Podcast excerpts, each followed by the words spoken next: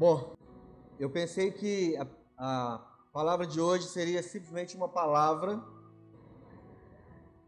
E eu queria que você prestasse bem atenção, porque eu tenho certeza que eu não vou responder para você da forma como você está pensando. Ah, mas que você sabe que eu estou pensando? Eu sei. Eu sei que você está pensando que eu vou responder de uma forma bem prática. Não. Nós vamos começar lá do começo. Por que é que nós vivemos um cansaço eterno? Não parece que a gente vive um cansaço eterno? Esse cansaço não é o cansaço do corpo físico, mas não é isso. É lógico que se você trabalhar o dia todo você vai ficar cansado. Mas eu não estou falando desse cansaço físico.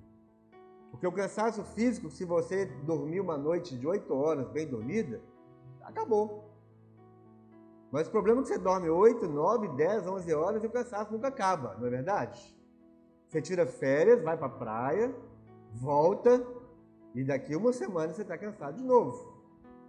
Você vai lá para o Rio Quente, Caldas Novas, fica lá nas águas quentes de 30 graus, fica lá, fica igual um sapo, todo, né, fica cozido ali nas águas quentes de Caldas Novas.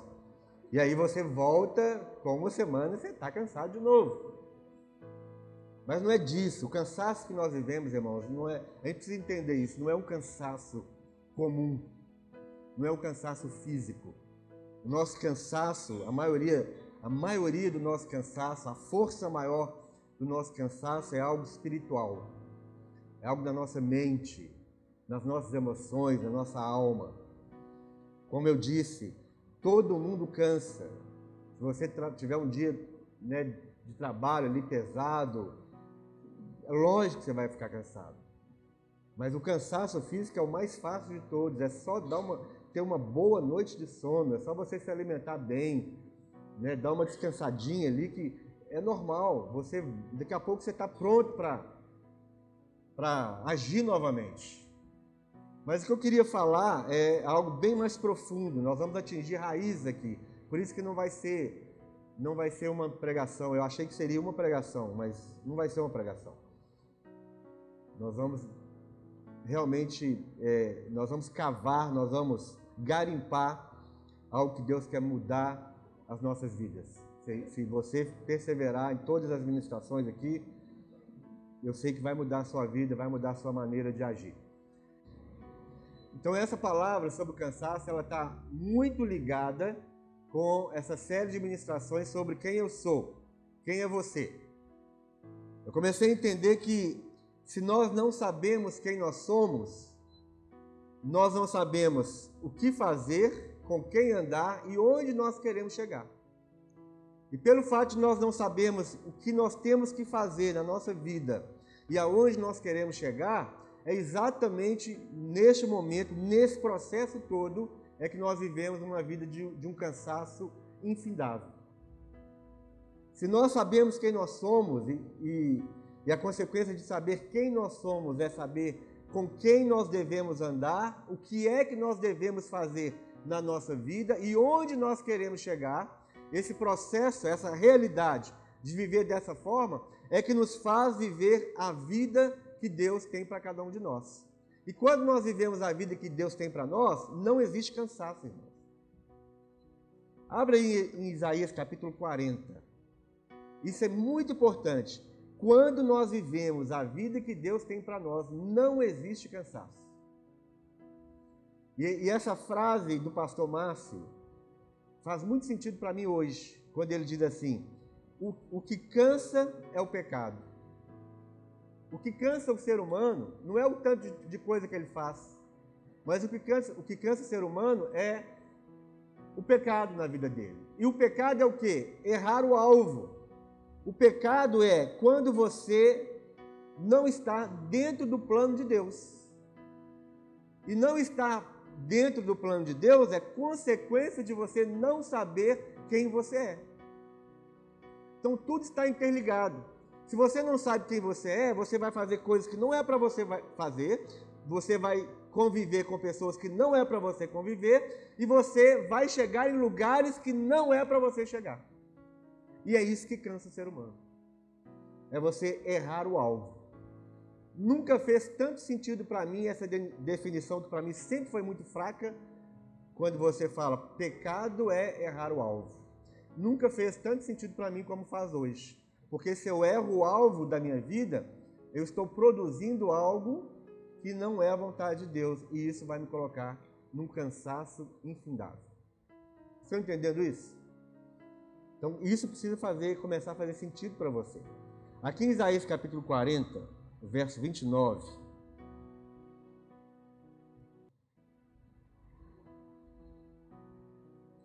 Isaías 40, 29.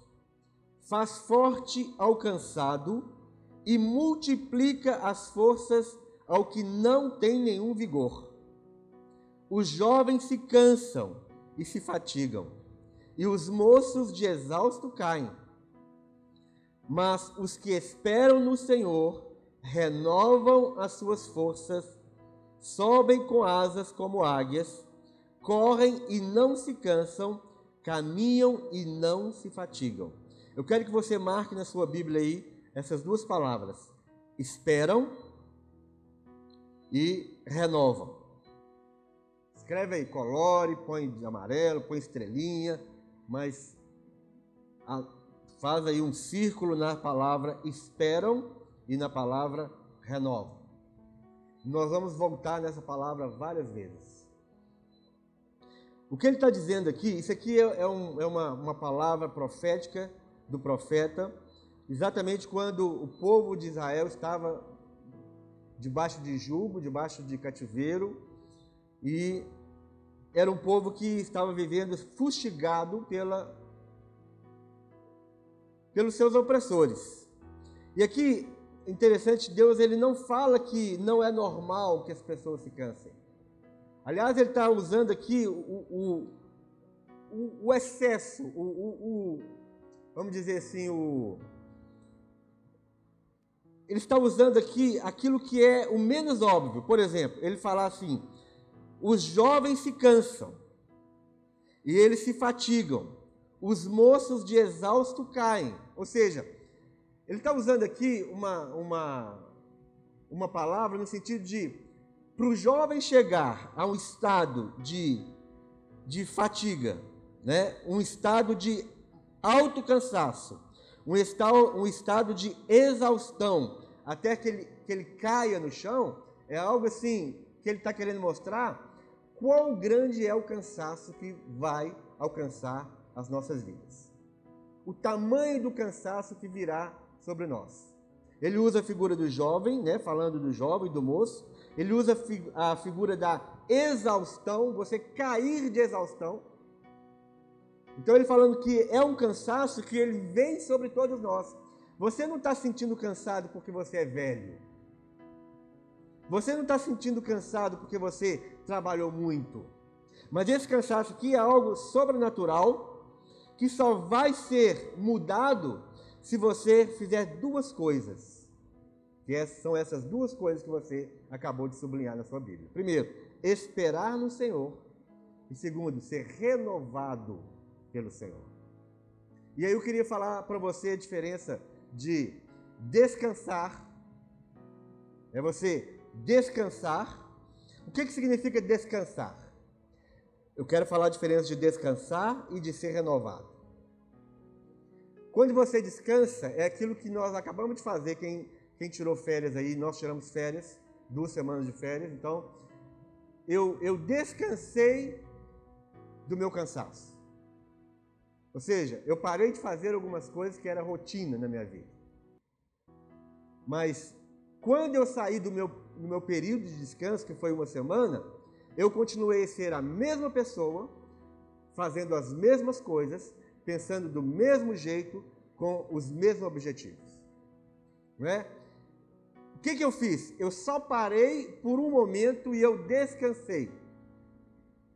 Mas eu continuei sendo o mesmo, fazendo as mesmas coisas, pensando do mesmo jeito e tendo os mesmos alvos. Agora, se aquilo que me cansava era o que trazia o cansaço para mim, era aquilo que eu, e nós vamos aprofundar nisso, é, era aquilo que eu fazia fora da vontade de Deus, na minha própria força, no, no anseio de agradar a Deus, mas sem saber quem eu sou e qual o propósito da minha vida, se, se meu cansaço era por isso, então eu, eu descanso por um período, mas eu volto a fazer as mesmas coisas que vai trazer o mesmo cansaço sobre a minha vida. E a renovação? O que é ser renovado? Ser renovado é quando você recebe uma nova vida em você. Ser descansado é você parar por um período, mas voltar a ser a mesma pessoa fazendo as mesmas coisas. Mas quando você é renovado, você é transformado. Você não é mais a mesma pessoa. Você não vai fazer a mesma coisa com as mesmas pessoas buscando o mesmo objetivo. A sua mente vai, é mudada. E se a sua mente é mudada, a concepção de você mesmo é mudada, a concepção da vontade de Deus também é mudada. Consequentemente, os seus objetivos e alvos são mudados. E aí, nós vamos entrar nessa palavra. Os que esperam no Senhor renovarão as suas forças. O que nós precisamos então, irmãos? Nós precisamos de ter as nossas forças não é, simplesmente, é, é, vamos usar a palavra, revigoradas. Nós não precisamos simplesmente recarregar a nossa bateria. Nós precisamos é ser renovados em nossas vidas. Receber uma nova vida. Uma nova vida que vai mudar toda a nossa estrutura de ação, de convivência e de objetivo. Estão entendendo isso?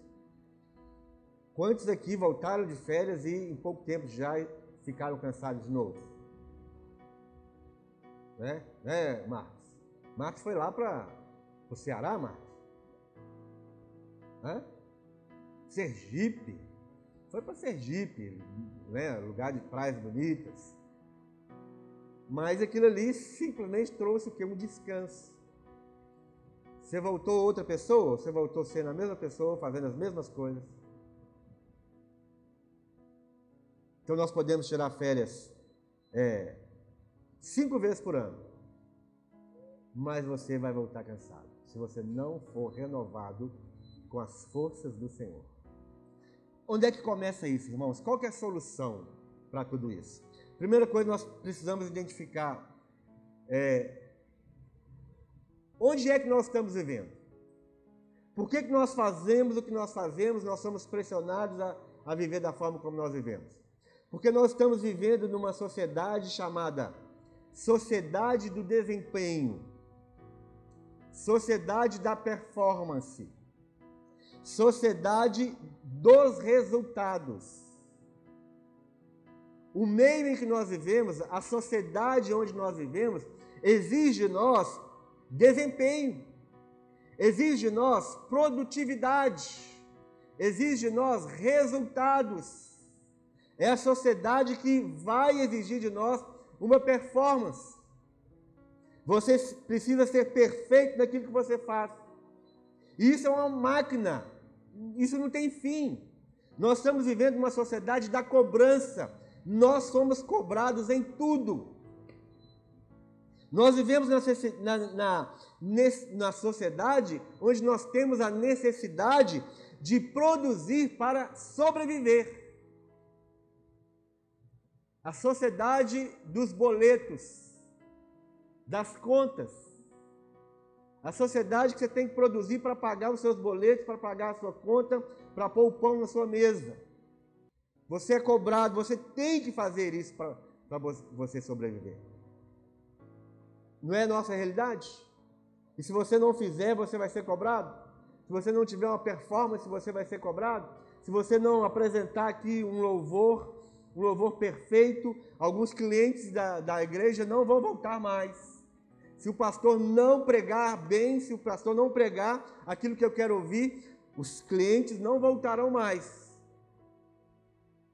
Então, a, a igreja é, é exigido de nós, os, o, o pessoal do louvor, é exigido de nós que estamos aqui na frente trazendo a palavra, é exigido de nós uma performance. Nós precisamos produzir resultados. E isso cansa a gente. Nós estamos vivendo numa, numa sociedade em que você tem que produzir e consumir. Produzir e consumir. Produzir e consumir. Para que, que você produz? Você produz para consumir. Para que, que você quer ganhar dinheiro? Você quer ganhar dinheiro para consumir. E isso é um ciclo vicioso, meu irmão, que não termina nunca. E isso cansa a gente. Ah, mas então, pastor, você está falando que a gente tem que ficar na rede tomando água de coco? Não, meu irmão. Existe um caminho excelente para nós. Existe um caminho excelente para você continuar produzindo, continuar tendo resultado, mas sem o cansaço eterno. Quando você descobre quem você é, quando você descobre o seu, com quem você tem que conviver, quando você descobre o que, que você tem que fazer e qual e onde você quer chegar, você coloca tudo isso diante do Senhor e você vai começar a viver conforme nós acabamos de ler. Os que esperam no Senhor, eles renovam as suas forças, eles sobem com asas como águias, eles correm e não se cansam. Ou seja, não é para você parar de correr. Não é para você parar de caminhar. Mas é, é para você esperar no Senhor, tendo as suas forças renovadas, caminhando e correndo. A palavra esperar não significa ficar deitado na rede tomando água de coco. Você quer saber o que significa esperar? Anota aí.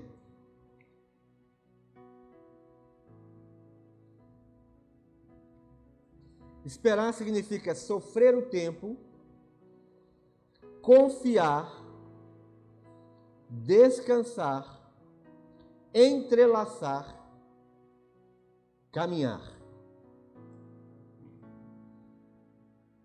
Esperar no Senhor é não desistir no meio do caminho, não tomar decisões por sua própria força é não ceder aos desejos da sua própria vontade. Eu estou falando que significa esperar.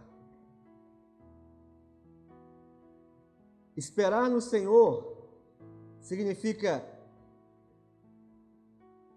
você ter a certeza de que no momento adequado o socorro divino virá. Esse momento não é fundamentado na pressa humana mas no propósito de Deus. Então, esperar não é ficar parado ali, deitado, deitado eternamente em berço esplêndido. Não. Esperar é você confiar, é você ser entrelaçado. O que, que significa ser entrelaçado?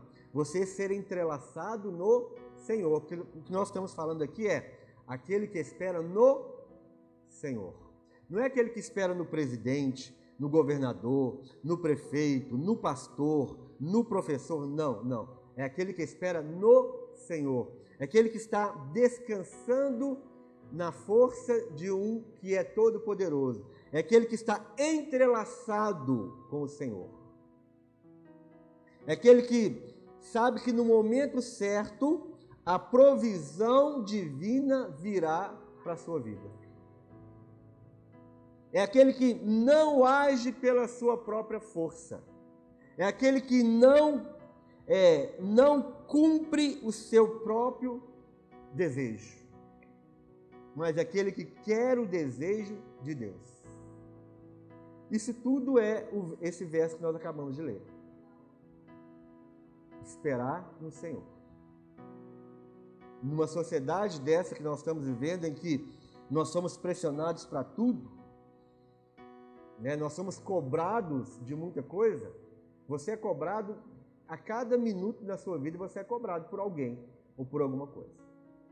E tudo isso, irmãos, é, isso vem como pressão, não é só uma pressão lá fora.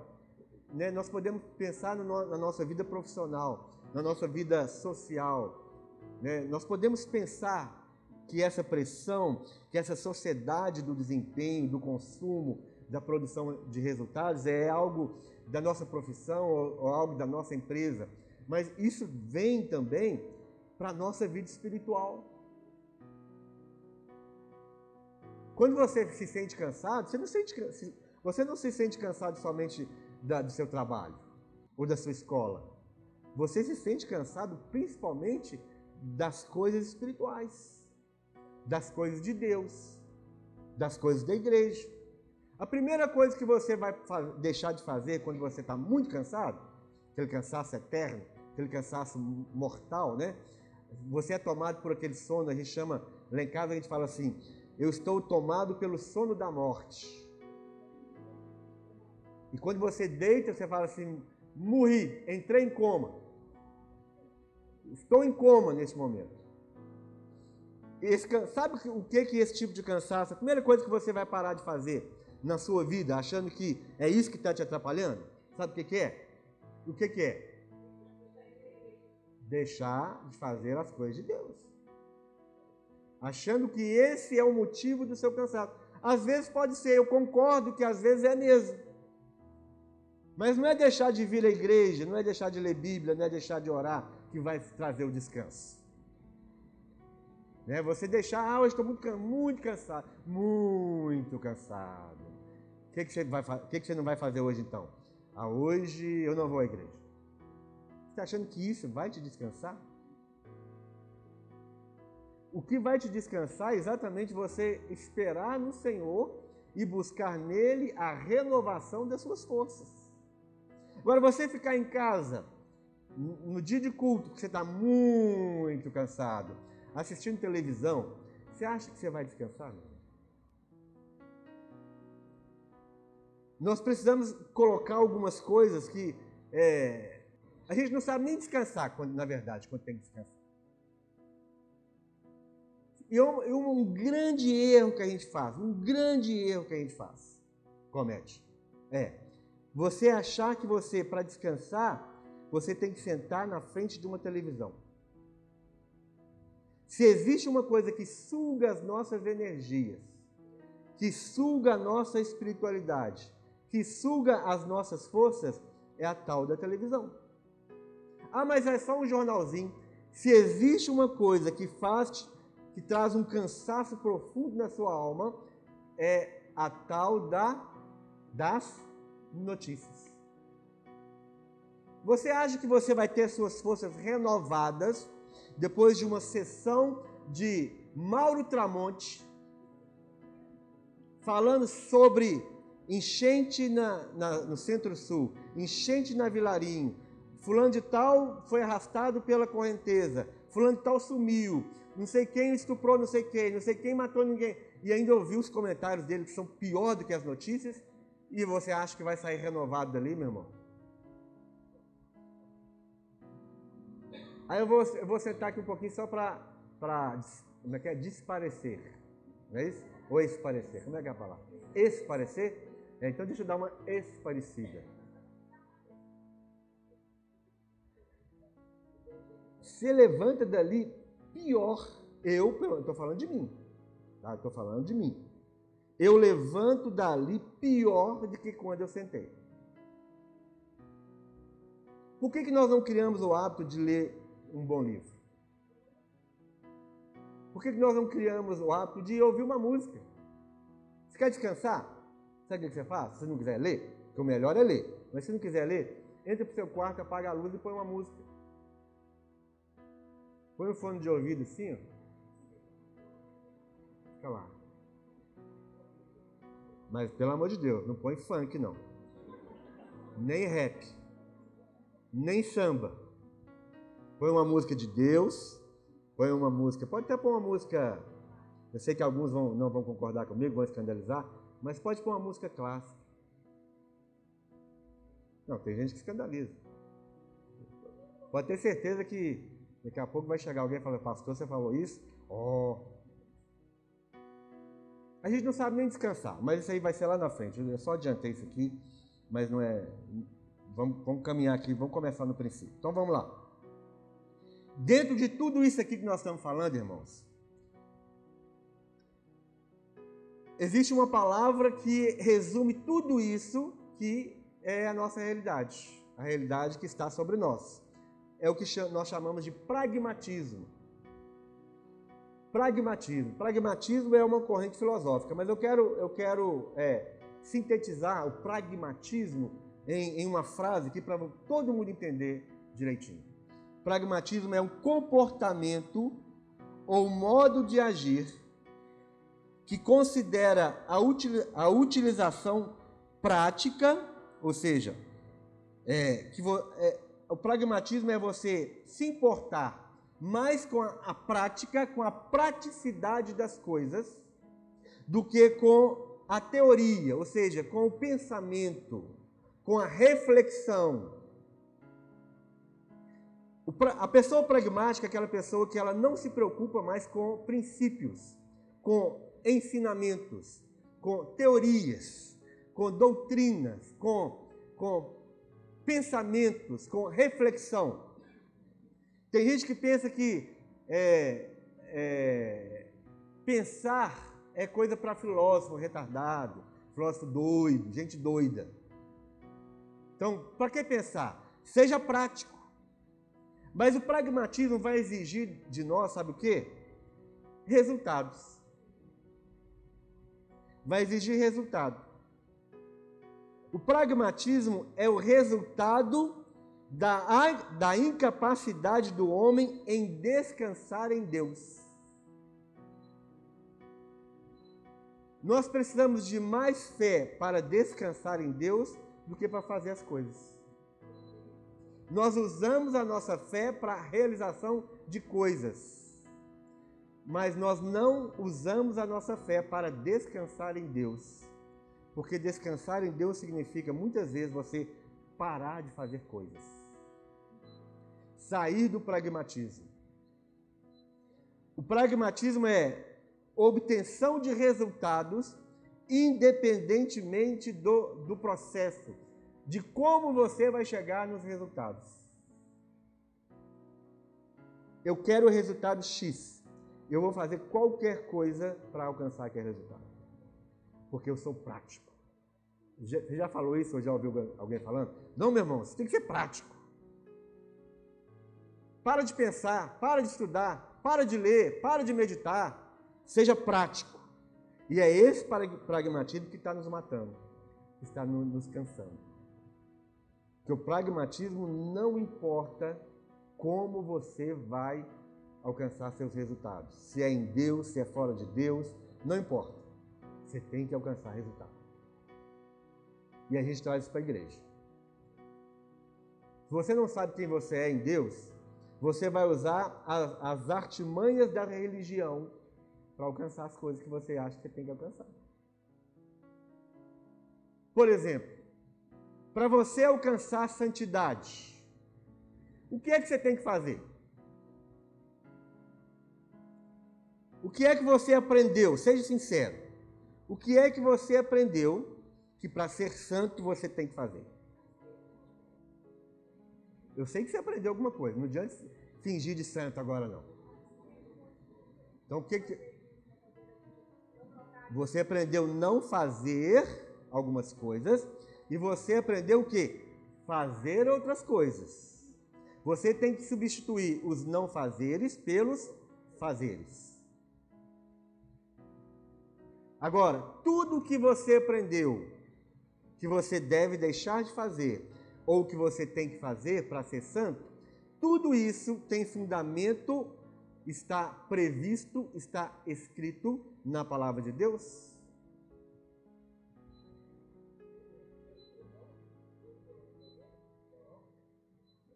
Jesus deu exemplo. Jesus é um exemplo. É, na verdade, Jesus é o único exemplo. Eu estou perguntando é isso, estou perguntando é, tudo que você deixa de fazer ou você ou você faz para ser santo, você aprendeu isso nas escrituras com toda certeza ou você aprendeu isso através de tradições ou outro tipo de ensinamento? Hum? Tudo, tudo que você deixa de fazer ou você faz é isso? Tudo. Para ser santo? Me dá um exemplo. Eu, eu falei que vocês não vão aprender. Eu não vou falar para vocês como, como não ficar cansado, como sair do cansado. Nós estamos construindo aqui né, uma, uma, uma solução para a nossa vida. Me dá um exemplo daquilo que você aprendeu que você tem que fazer ou não pode fazer, mas que, lendo as Escrituras, você não encontra Jesus falando isso e nem os apóstolos.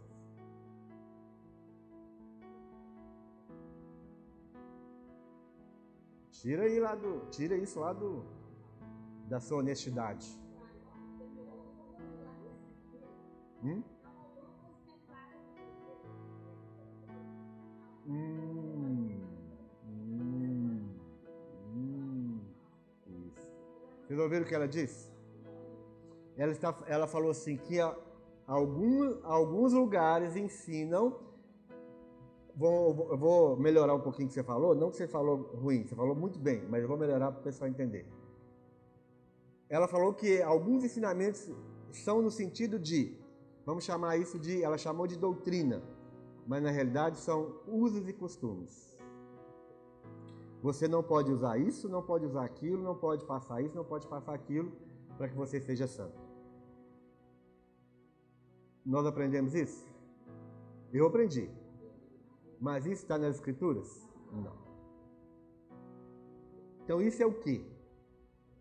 Isso é algo que você vai, por, por não saber quem você é, você acha que você precisa fazer essas coisas para alcançar um objetivo que você nem sabe qual é. Primeira coisa, você sabe o que é ser santo?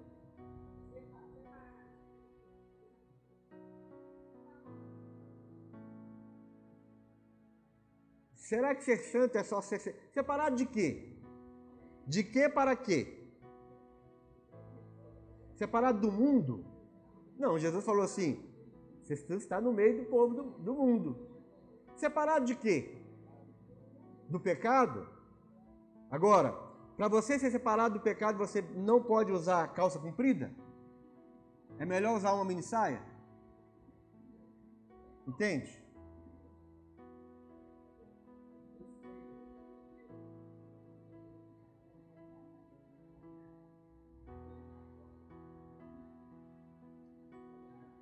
Boné? Boné. Pois é, boné.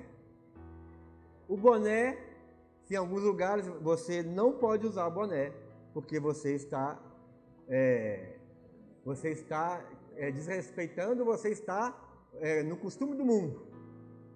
Isso vai te fazer mais santo ou menos santo? Agora, essas, essas coisas, irmãos, querendo ou não, nos cansam. Essas coisas roubam a nossa alegria de servir ao Senhor. Rouba a nossa alegria de estar na casa do Senhor. Rouba a nossa alegria, a nossa força de estar junto com o povo de Deus. Imagine você de calça comprida, você, né? Você, você é da igreja da Porta Larga, né? Igreja Lagoinha Planalto é a igreja Porta Larga. Imagina você né, que é da igreja Porta Larga, vai lá na outra igreja que é da Porta Estreita e do Caminho Estreito você vai se sentir bem ele no meio daquele povo? Não. Você vai se sentir cobrado, você vai se sentir é, é, condenado, você vai se sentir julgado. Quer dizer, você vai ser roubado de você a alegria de servir a Deus, a força de servir a Deus, a alegria e a força de estar junto com os irmãos. Então são coisas, eu estou falando isso, o que, que eu estou dizendo? Estou dizendo que a sociedade do desempenho, a sociedade da performance, a sociedade do consumo, a sociedade dos resultados não está lá fora. Está lá fora também, mas está também dentro da igreja. De você é cobrado uma performance. De você é cobrado resultados. Nós, eu, nós recebemos uma mensagem hoje, deixa eu ver se a pessoa está aqui. Tá não. Nós recebemos uma mensagem no Instagram hoje. Vocês não têm ideia do que a pessoa falou dessa igreja. Exigindo de nós uma performance. A resposta que eu dei foi: esse tipo de igreja que você está querendo não existe. Se você está querendo, se você está procurando uma igreja de performance, Lagoinha Planalto não é seu lugar. Porque ela pontuou algumas coisas que ela acha que nós estamos fazendo errado. Então, de todos nós está sendo exigido, nós estamos envolvidos com isso, meu irmão. Você tem que produzir para consumir, você tem que produ produzir para o outro consumir.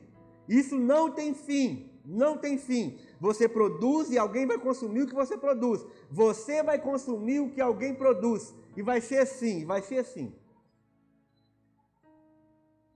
Pragmatismo. Então vamos para o início. Qual é o início de tudo isso?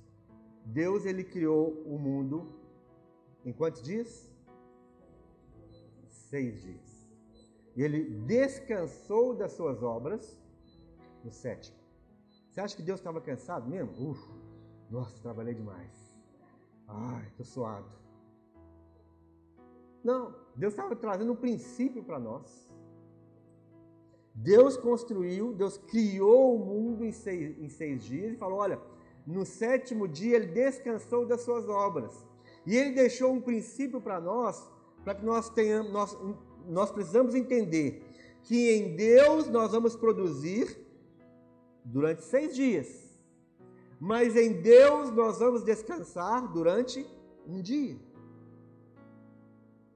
Você precisa entrar nesse processo, nesse princípio divino, que é: eu tenho que trabalhar, mas eu tenho que descansar do meu trabalho. E o descansar do meu trabalho não é aquele descansar de tirar um tempinho e, e vamos recarregar a bateria e vamos continuar. Não. Esse descanso é o processo de renovação espiritual que Deus traz para nós. É uma mudança de estilo de vida, é uma mudança de pensamento, é uma mudança de, de propósito. Então Deus estabeleceu dessa forma. O sabá, sabá dos, dos judeus, era exigido dos judeus um dia, o sábado. E no sábado a tradição falava, por exemplo, que se você, se a sua casa estivesse pegando fogo no sábado, você não poderia fazer nada para apagar o fogo. Tinha que deixar queimar. Ou confiar em Deus para que sua casa não queimasse. Confiar em Deus para que viesse uma chuva, para que Deus mandasse uma chuva para apagar o fogo da sua casa. Você precisa de mais fé para quê? Para não, para não trabalhar porque é sábado e apagar o fogo, ou você precisa de mais fé para descansar e esperar que Deus apague o fogo. Isso é o sábado. Isso é o sábado. É você não fazer aquilo que você acha ou tem por obrigação fazer, mas é esperar em Deus que Ele vai trazer a solução esperar. Aí muda, né? Aí, por isso que lá em Hebreus fala assim: ainda resta um descanso para o povo de Deus. E esse descanso que ainda resta para nós é um descanso que começa hoje, aqui. Mas é um processo de aprendizado, de deixar tudo nas mãos do Senhor. Não é um estado de preguiça e de irresponsabilidade mas é o estado de confiar em Deus, deixar que Ele faça as coisas através de nós e em nós. Nós vamos ver pelas Escrituras que é, tudo tem um processo. Quando Deus criou, ele, ele criou a natureza, Ele criou o homem, Ele criou tudo no universo, e Deus ele tem os processos, Deus tem os ciclos de todas as coisas. Abre aí em Salmo 1.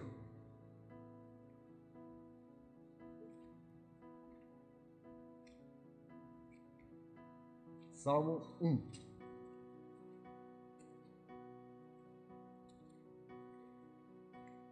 Vocês estão acompanhando? Salmo 1 fala assim: Bem-aventurado o homem que não anda no conselho dos ímpios, ou seja, ele não anda não se detém no caminho dos pecadores, ou seja, ele não para ali e ele convive. Nem se assenta na roda dos escarnecedores. Antes, o seu prazer está na lei do Senhor. Ele tem um prazer. Ele tem um, um algo que lhe agrada. Ele tem algo que satisfaz. A satisfação desse homem aqui, que a Bíblia chama de bem-aventurado, a satisfação dele, o prazer dele, não está em fazer coisas, não está em caminhar no conselho, andar no conselho do ímpio, parar no caminho do ímpio, se assentar na roda de pessoas. Mas o prazer, o gosto, a alegria, a satisfação dele está onde? Na lei do Senhor e na sua lei medita de dia e de noite. O seu estilo de vida é meditar na lei do Senhor, meditar na palavra do Senhor. Ele é como árvore plantada junto à corrente de águas, que no devido tempo dá o seu fruto, e cuja folhagem não murcha e tudo quanto ele faz será bem sucedido. Uma coisa que nós passamos, atropelamos como um trator. Sabe o que é? Nós não respeitamos, nós não observamos o tempo de Deus para a nossa vida. Nós não respeitamos os ciclos da vida. A vida tem um ciclo, meu irmão. A natureza obedece um ciclo. Toda a criação, todo o universo obedece um ciclo, obedece um tempo determinado. Lá em, em Eclesiastes capítulo 3, verso 11, fala assim, a primeira parte do versículo, tudo fez Deus formoso no seu devido tempo. Sabe o que, que nós estamos observando nesse, nesse mundo que nós estamos vivendo? por falta de não observar o tempo, o ciclo da vida, nós estamos correndo atrás daquilo que nós não observamos lá no passado. Já viu aquela frase que todo mundo fala, ei irmão, como é que tá? Ah, estou correndo atrás. Bom, você está correndo atrás de quê, meu irmão? Mas nós estamos literalmente correndo atrás de prejuízos que nós nos demos a nós mesmos. Deixa eu explicar. Qual que é o processo normal da vida? Você nasce, não é? E aí você vai tendo a sua infância, vai se desenvolvendo, né? Na, na, chega um determinado tempo que você tem que fazer o quê? Entrar para uma escola. Nessa escola você aprende, né? Aí você se torna adolescente, continua estudando, e aí da adolescência para a juventude, o, o, o ciclo normal da vida é o quê? Você vai estudar para ter uma profissão. E aí depois você vai conhecer uma menininha bonitinha, ou um menininho bonitinho, aí você vai começar a namorar. Depois que você começar a namorar, você vai o quê? Casar. O certo é, o ciclo normal, o processo normal da vida é: você se prepara, você tem uma profissão e só depois disso você vai casar. Ah, pastor, mas não, não, ah, isso não tem nada a ver. Tem. Vou te explicar por quê. Se você não, não obedece esse ciclo da vida, esse processo da vida, sabe o que, que vai acontecer? Você vai, não vai estudar na sua adolescência, porque você conheceu uma menininha bonitinha, você vai começar a namorar com aquela menina, você vai casar com aquela menina, vai parar de estudar, vai arrumar cinco filhos, e aí quando você tiver com 22, 23 anos de idade, você fala assim, é, não está dando para dar comida para os meninos. Eu estou casado, 23 anos de idade, né? só eu que trabalho, parei de estudar, ela também parou de estudar, não está trabalhando. Hoje nós temos cinco filhos. Quem que vai pôr comida na mesa dos cinco filhos? Ah, então nós temos que fazer um negócio. Você tem que trabalhar e eu, nós dois vamos trabalhar. E aí você vai colocar o filho para quem criar. Né? Ah, então para melhorar a minha vida profissional, o que eu tenho que fazer agora? Vou fazer um curso. Vou entrar para a faculdade. Você imaginou a bagunça que a sua vida vai ser? Muita gente vive assim, não vive? É normal, né? Por quê? Porque nós nos tornamos um caos, nós saímos atropelando o ciclo da vida, nós saímos passando por cima dos processos. A gente queria resultados sem observar o tempo. E aí nós temos que correr atrás do prejuízo. Você pensa, não, agora eu tenho 25 anos de idade, cinco filhos, o dinheiro não está dando, eu tenho que ter uma profissão melhor. Só que para eu ter uma profissão melhor, eu tenho que entrar na faculdade. E aí você vai gastar cinco anos da sua vida criando menino, sustentando casa, esposa, fora de casa, estudando, fazendo trabalho, virando as madrugadas, deixando os filhos lá, papai, papai, papai, brinca comigo, papai. Não, menino, tenho que estudar agora. Papai, brinca comigo, passei. Não, filho, tenho que fazer o meu TCC do final de curso. Que inferno, meu irmão. Por quê? Muita gente vive assim? Vive, mas você pulou as etapas. E você sofre consequências dessas etapas. Você entra num cansaço eterno. Conversa com uma pessoa que está vivendo dessa forma para você ver. Pergunta como é que ele está. Ele falou, meu irmão, estou no cansaço. Por que, que você está cansado? Estou fazendo faculdade, estou criando meus cinco filhos, estou trabalhando. Né? Precisamos respeitar os ciclos da vida, meu irmão. Respeita. Tudo no mundo tem ciclo. Tudo no mundo tem processo. Ah, então o que, eu vou fazer então? Ela fez a mesma pergunta para mim hoje. Quando eu falei que ia falar isso, ela falou, mas qual é a solução? A solução é esperar em Deus e ter as suas forças renovadas. Você já fez a lambança? Fez. Então agora vamos consertar a lambança? Então nós vamos ter que entrar num processo num processo de aprender a esperar em Deus e ter as forças renovadas. Não é simplesmente viver uma vida de apagar fogo. Ah, vou tirar uma semana de férias, mais uma semana de férias. Vou, não vou na igreja hoje porque eu estou cansado. Não vou ler minha Bíblia porque eu estou cansado. Não, não, não. Isso é apagar fogo. Você precisa, como ele diz aqui, olha, os, o, vocês vão continuar caminhando, mas não vão ficar fatigados. Vocês vão continuar correndo, mas vocês não vão se cansar. Esse é um processo que a gente tem que aprender. Mas para isso nós temos que desistir de muita coisa na vida da gente.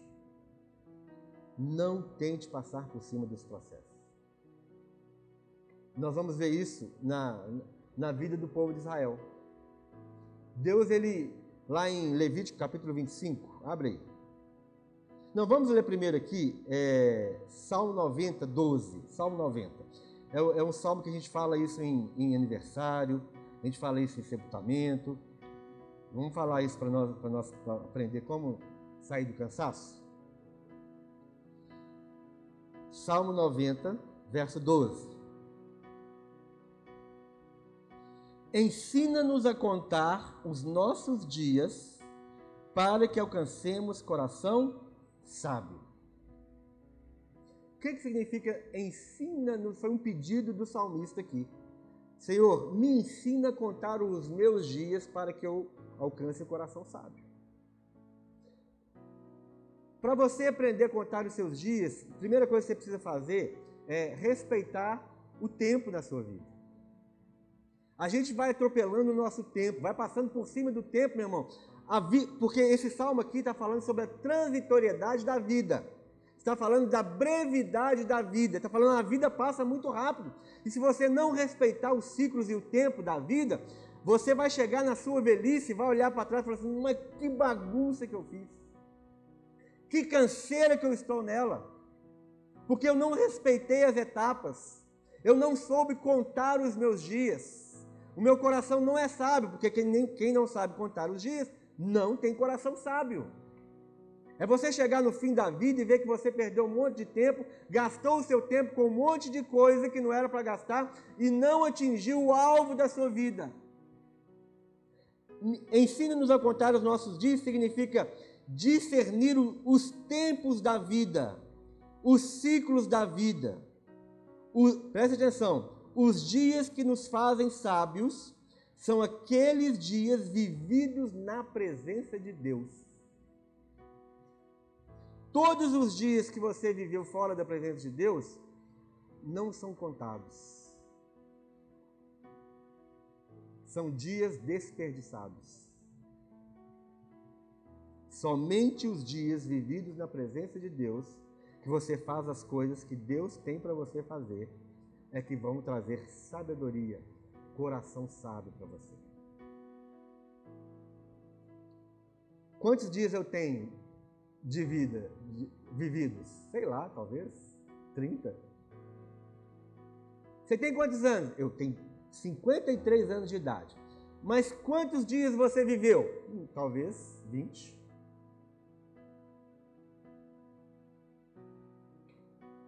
Entende isso? E aí ele, o salmista pede, Senhor, ensina-me. Ensina-me. É um processo de aprendizado. É você chegar no final do seu dia e falar, Senhor, eu fiz o que o Senhor queria. Senhor, eu andei na sua presença. Aquele dia que você está exaurido, o dia que você estiver exaurido, para e medita e pergunte para Deus: Deus, por que, que eu estou exaurido hoje? Eu estava na tua presença? Tudo isso que eu fiz hoje, eu fiz no Senhor ou eu fiz na minha própria força? Eu corri atrás dos meus desejos ou eu corri atrás da tua vontade? Isso que é, ensina-nos a contar os nossos dias, para que alcancemos coração sábio. Mas como nós estamos vivendo uma sociedade de, de produção de resultados, meu irmão, você vive como uma máquina. Você é uma máquina de produzir resultados. Você trabalha, trabalha, trabalha, trabalha, trabalha e você está cansado. Estou falando de trabalho normal, natural e do trabalho espiritual. Então, para terminar, por que vivemos um cansaço eterno? Eu, queria, eu vou abordar durante esse tempo todo três coisas. Por que vivemos num cansaço eterno? Primeiro, porque não obedecemos os ciclos e processos da vida. Vocês entenderam isso? Esse exemplo que foi dado? Como é que a gente atropela isso e a gente faz tudo errado? Depois a gente tem que correr atrás para consertar o que nós fizemos errado? E aí eu, eu, dei um exemplo, mas você pode ter vários exemplos. É só você olhar para sua vida e ver onde você pulou as etapas, onde você é, sabotou sua própria vida. Porque não esperamos no Senhor e porque, na tentativa de obter resultados rápidos e fora do tempo, fazemos tudo na força do nosso braço. Porque não obedecemos os ciclos e processos da vida, porque não esperamos no Senhor e porque, na tentativa de produzir, obter resultados rápidos e fora do tempo, fazemos tudo na força do nosso braço. E aí nessa semana, hoje não deu para entrar, mas eu vou entrar, vou trazer vários exemplos das escrituras, até com, na vida de Jesus, de como é que você é, tem que respeitar os processos da vida e os ciclos da vida. Amém?